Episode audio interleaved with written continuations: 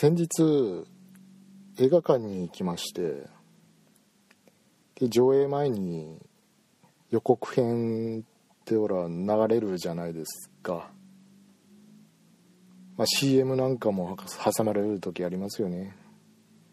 イオンの CM とかうざいよね。いやそれそれはいいですか。それそれそれそれそれ黙黙っといてね。黙っといて。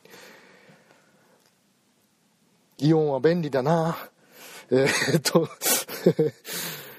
であの、ね、えー、盗撮しちゃいけませんみたいな、ね、ああいうの流れる流れるじゃないですか。であと近日公開の映画こういうのありますよっていう CM ですね。流れるじゃないですか。であのー、今年の夏7月公開が決まってるジブリの最新作「思い出のマーニー」っていうのがあるんですけれども。でその予告映像を見たわけですよ。あもうこれあれ何っていう感想で。というのもですねあの主人公がダブルヒロインなんですよ。あの内気な少女のアンナっていう子となんか不思議なマーニーっていう少女ダブルヒロインなんですけれどもどうもねあのねその CM で出てくるカットがあれなんか仲良さげですね。まあまあまあ仲良さげまあそういう物語友情物語なんだろうな。っていうことで仲良さげで不思議はないですが問題はですねあの去年発表された時点でのあのキービジュアルに入ってた文言があの「この世には目に見えない魔法の輪がある」って書いてあったんですけれども最新のポスターキービジュアルのですねえー、コピーっていうんですか。あれがあれ見たところあの変更されてありまして。何て書いてあったかというと「あなたのことが大好き」って書いてあったんですよね。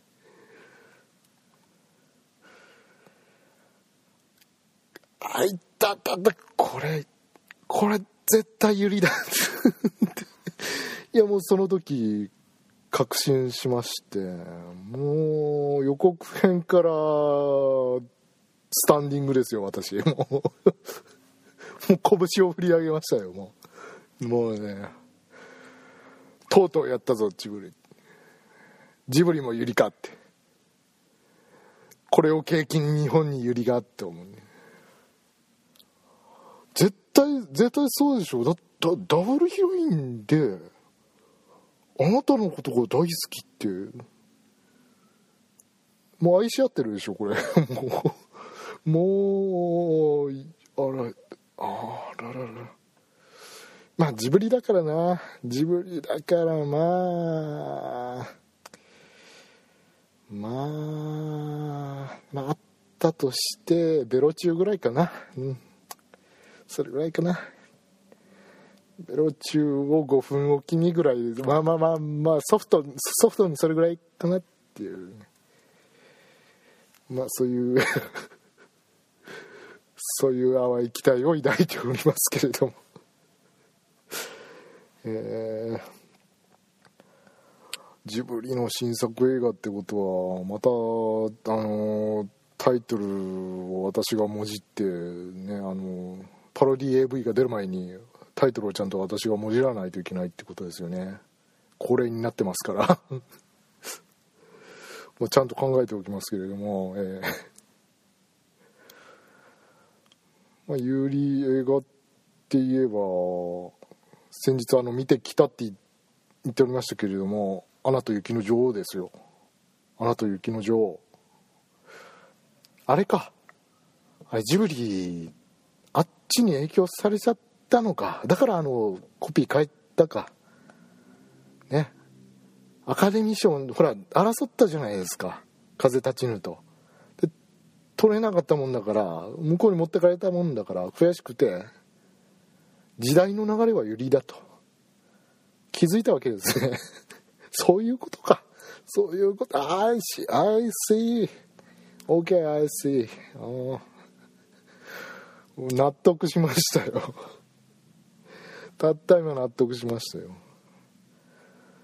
でその「アナと雪の女王」なんですけれどもまあ実姉妹でなんかもうね、えー、アカデミー賞を取って日本国内はもとよりも、えーね、本国アメリカの方でも大好評みたいなんですけれどもであのー、ね、ディズニー映画にしては描写は踏み込んだなっていうことでも話題になってますよね。そのアナとエルサの関係とかねあのラストの展開とか。まあの遠回しにこれは同性愛を表現してるのかなみたいな、ね、ところを言ってる人もいますよね。まあまあまあそれは置いといて。で私はどう感じたかというとまあまあまあそあのそういう部分聞いたからあのゆり豚としてはね行かなきゃいけないなと思って見に行ったのが正直 正直なところなんですけど、えー、見た感想としてはあれそこまでねゆりじゃないかなって思ったんですよ。あの前回も言いましたけど。でなんでかなって思ってこう自分で考えてたんですけれど。あのー、まあまあまあ2人愛し合ってるなと。それは思いそれは思いました。思いましたけどもあの別に何ですか。アナもエルサもお互い大好きでちょっとこうすれ違ってる部分はあるんですけれども大好きなのは間違いない。でも間違いないけどなんかこう独占的な愛じゃないじゃないですか。あの2人。やっぱりみんながいてね、みんなこうね破壊破壊的にねもうみんなねなぜ王女という立場ですから。そんなあんまりこう独りよがりの振る舞いをね してばっかりもいられませんから、まあ、みんな好きだけど特にねお互いが好きみたいなそういう関係だと思うんですけれどもこれがねあの独占的な愛だったらもう他に何も見えないと。ね。あなたしか見えない状態だったらもうああこれユリですユリですって。反号押しますよ。太鼓判こうパーンと 押して回りますよ。はいユリです押して回ったところなんですけどそこが違ったのかな。だからちょっとあの妄想のハードルが私にとってはね高かったのかなって思ったんですけれども。えー、まあ、ドキドキプリキュアの石川さんなんかはもうあのマナマナマナマナマナですからもうあれはやりやすかったですね。もう独占愛ですからあの相田さんの方は博愛なのでそこでドロドロが生まれてもうかなりこう噛めば噛むほど味が出るっていう感じのユリでしたけれども。えー まあ、そこだったんですよね。あとね実姉妹のゆりでしょ。だから実姉妹だからこう血のつながったね。姉妹だからね。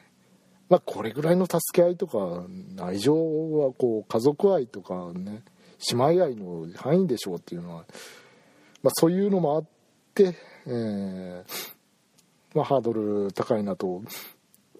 感じたんですけど、えー思い返してみると以前にあの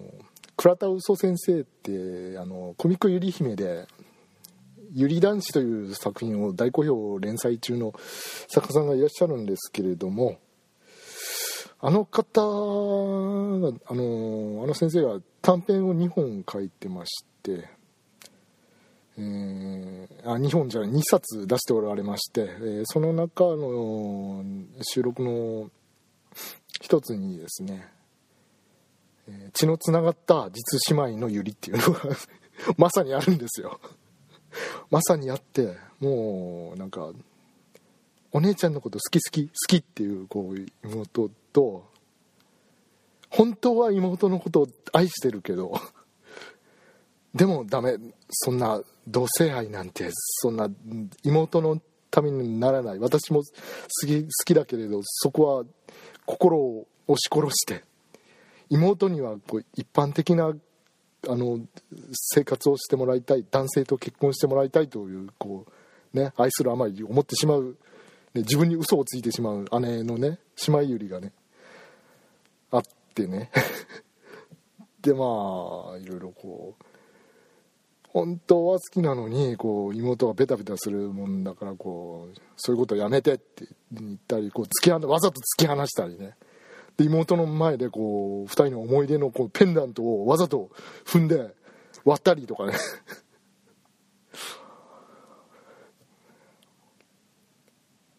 あんたなんか嫌いよって、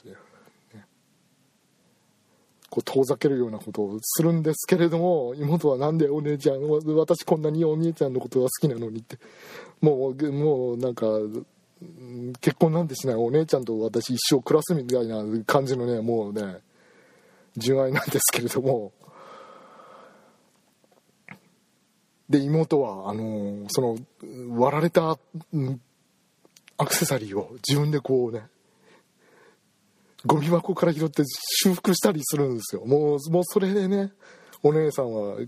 こうキュンとなってしまってああやっぱりダメ。私は間違ってたと。やっぱり私も妹のことを愛してると思ってそれでこうめでたしめでたしみたいな感じの話なんですけれどもそれを見た後に「アナ雪」見たらこんなのうん。まだまだだねって。いう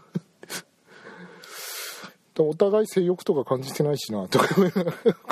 そう。思ってしまうんで、あのー、まあ、それもハードルを上げた一因だったのかなと、まあ、今回のオープニングはあのー、倉田総先生への苦情です。えー、あの作品の、えー、ショックが強すぎて「アナ雪」が妄想できませんでした。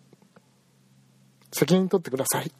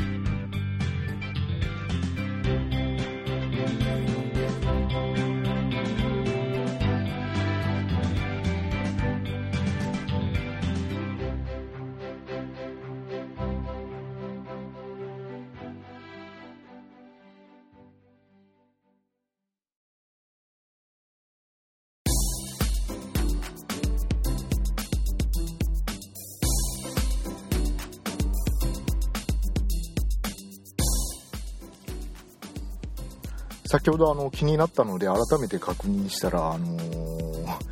壊してたのは、えー、で壊したブローチを修復したのは妹じゃなくてお姉さんの方でしたね。でそれを妹に見つかってこれがお姉ちゃんの本当の気持ちなんでしょみたいなことを疲れて、えー、まあハッピーエンドっていうそういうお話でした。あんまりベラベラ内容を喋ると良くないのでね、えー、これぐらいにしておきます、えー、倉田嘘先生の、えー、短編集、えー、リンケージに掲載されている「かけら」という作品ですね、えー、よろしかったら皆さん読んでください。はい、えー、改めましてこんにちは、えー、さすがケイです。さすがケイ先生ではないですね。ごめんなさいね。さすがケイ先生ではないですね。ズゴックでございます。こんにちは。あのねさすがケイ先生ね「週刊少年マガジン」に以前、えっと、グッドエンディングというあのラブコメラブコメなの？コメなのかな？うん。コメディじゃないんだよね。コメディ的な部分があったけどね。まあラブストーリーの漫画を描いておられた先生が、えー、この頃新連載をね始められたんですが、まあ、グッドエンディングの時はグッドエンディングというタイトルながらずっとなんかもうバッドエンディングにしか向かわないじゃないかこの話とか思いながら読んでたんですけれども、えー、まあまあまあ最後の最後はなんとかグッドかなっていうぐらいで終わりましたけれどももう先輩とくっついて終わっとけばよかったのに。黒川いいんだよ黒川のところに。いいよこの女とかも。もうやきもきしながらね。もう手のひらで、転がされてますね完全にね。もう漫画家の術中にはまってますよね私は。という前作から、え、1年以上経ちまして新連載の「ドメスティックな彼女」っていうねタイトルもね、えー、直訳すると家庭的な彼女なんですか？えー、それだとなんかこうほんわかした感じのえ漫画を想像しますけれどもそこはあのさすが系先生なので、えー、まあドロドロですよ。ドロドロドロあの私の血ぐらいドロドロしてますよ。やかましいわ。誰がドロドロ血やねん。サラサラや。納豆毎日食っとるっちゅう 私の私の血液の話はどうでもいいですよね。はい、もうドロドロしてるんですよ。もうね1話目の冒頭からあのやっちゃってますからね、え1 話目の冒頭からやっちゃってるしあの1話目の最後でああああ来たねっていう。現実にはありえないけれど俺たちに都合のいい夢の世界来たねっていう。終わり方してもうその後もね2話3話4話5話とね今回の連載すごく引き意識してるなーっていうようなあのネームの書き方されてましてもうね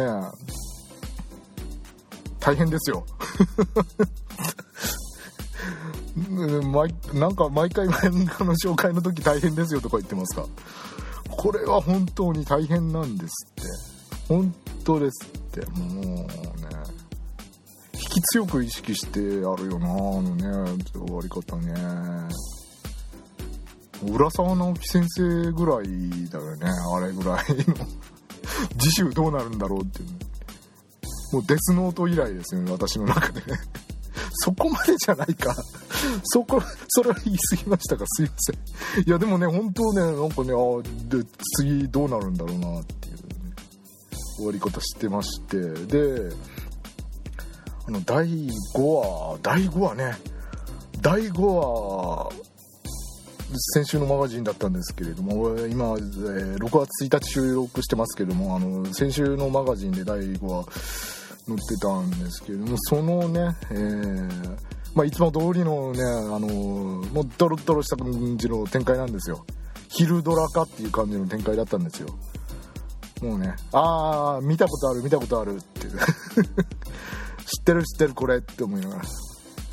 でも、ラブコメってそういうベタなのがいいよね、と。まあ、意外性もあった方がいいんですけれども、俺たちが見たかったのはこれだっていうのはね、こう7割方ぐらいこう持ってきてで意外性を3割ぐらい持ってきてくれた方がね。あのー、ニセ恋とか読んでて本当ね、あのー、ベタでいいんだなって思いましたもん。ニセ恋のアニメの冒頭なんかもうだってツンデレ金髪美少女がパンク湧いて遅刻遅刻って言いながら走ってくるんですよ。おいおい昭和のアニメじゃないんですよっていうのもやってるんですよ。あれをねほんとねやろうと思ったジャンプすごいよねってねマガジンの話してたのに ジャンプの話になってしまいましたけれども。とにかくですねあのねラブコメねラブコメはある程度ベタな方が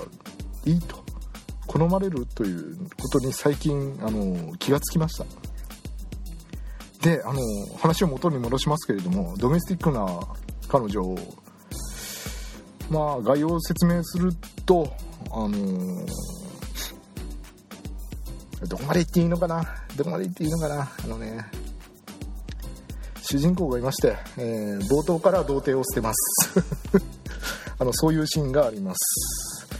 そのそのシーンそのシーンが捨てた相手がしかもあのー、恋人とかではなくて雪吊りの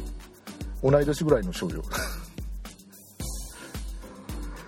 で、あのー、実は他に主人公が恋焦がれてる人がいてそれが他人の女の先生。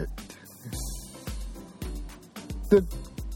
そのまま話が進んでいって1話目の最後に「あら」っていう。あら来ましたねっていう。何俺たちの夢の世界来ましたねっていう終わり方で1話目締めてあります。はい。1話目読めるんじゃないですかね確か。今なんかどこの出版社もそんなやってますよね。あのインターネットで1話目だけ読めますみたいな。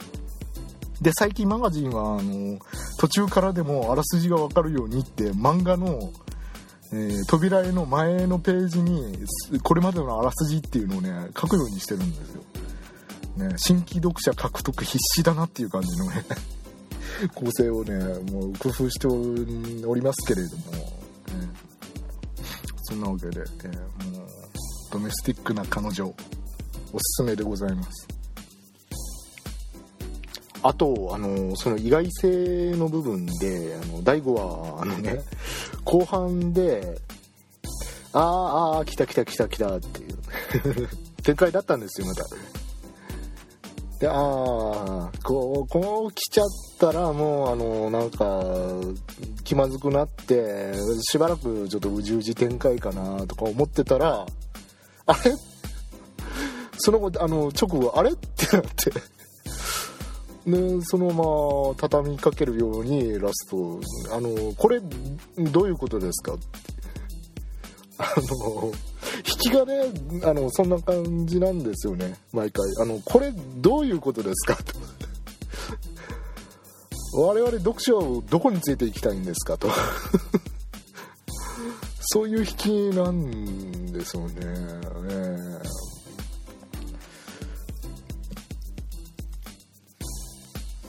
あの毎回毎回こう目の前に餌をこう出してもらってこう待てを食らってこう犬犬になった感じでね 犬になった感じでこうよだれをダラダラ流しながら待機してたらあのその餌を飼い主に食べられてしまった犬のような心境なんですよね。あの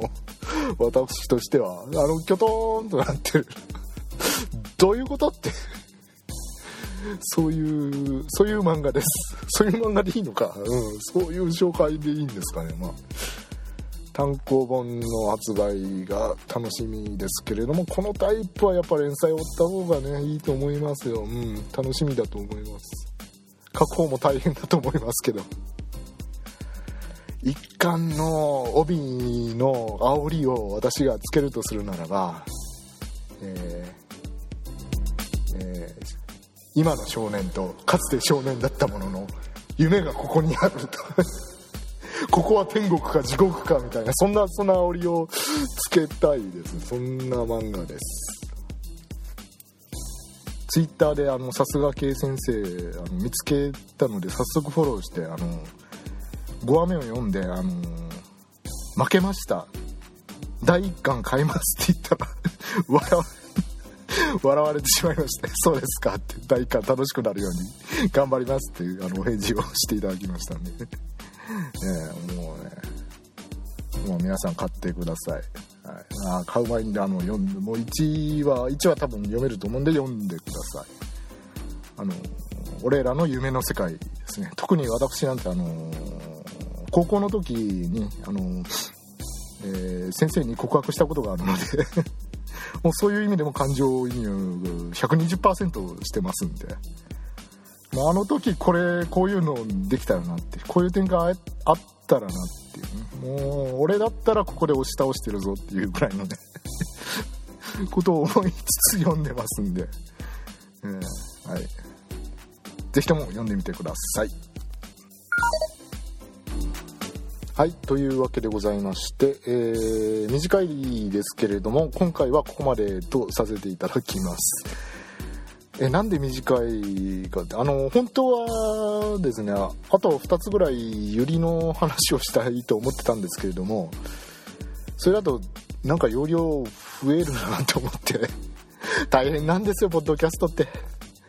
もう容量考えないといけないからねあのね無料で利用できる1回分の容量とか決まってるから音質下げなきゃいけなくなってきますからねあの合わせて。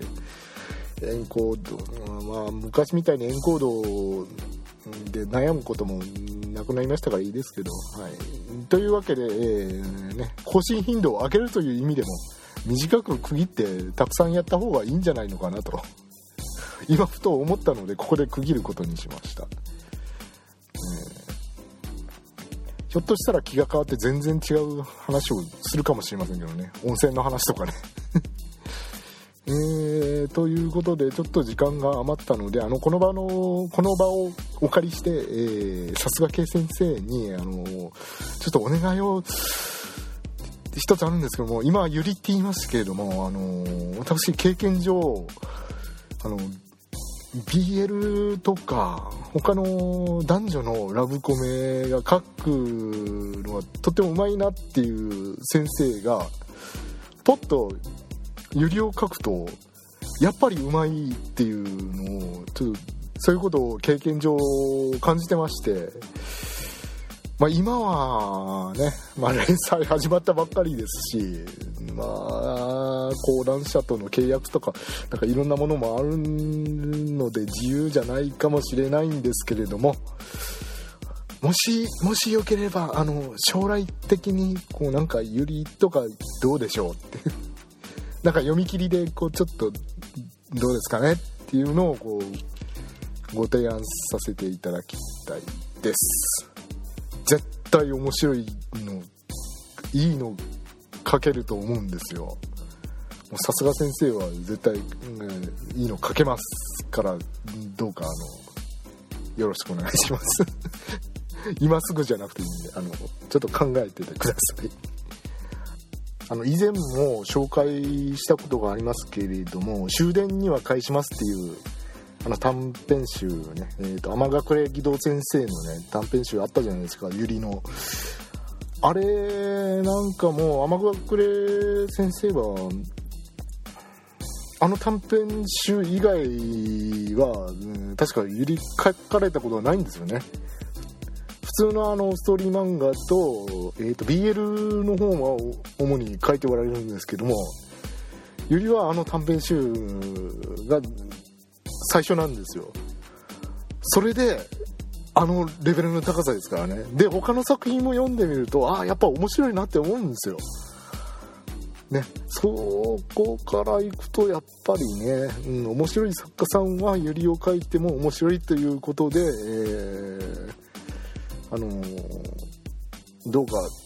ね、法文社さんとか一人社さんとかね特にあのコミックゆり姫編集部の編集長のリチさんねあの中村清太郎大先生あのゆり神様ねあのぜひともその方面でゆりをこう書いたことないけどこの人面白いなっていう方を勧誘されてはいかがでしょうという。なんかなななんでこの場で私はこう企画を提案してるんでしょうね。えー、ということを思いました。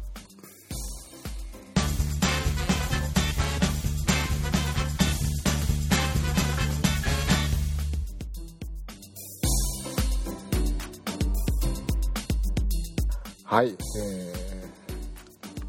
ー、というわけで、えー、お相手はズゴックでございました。それでは皆さんさようならバイバイ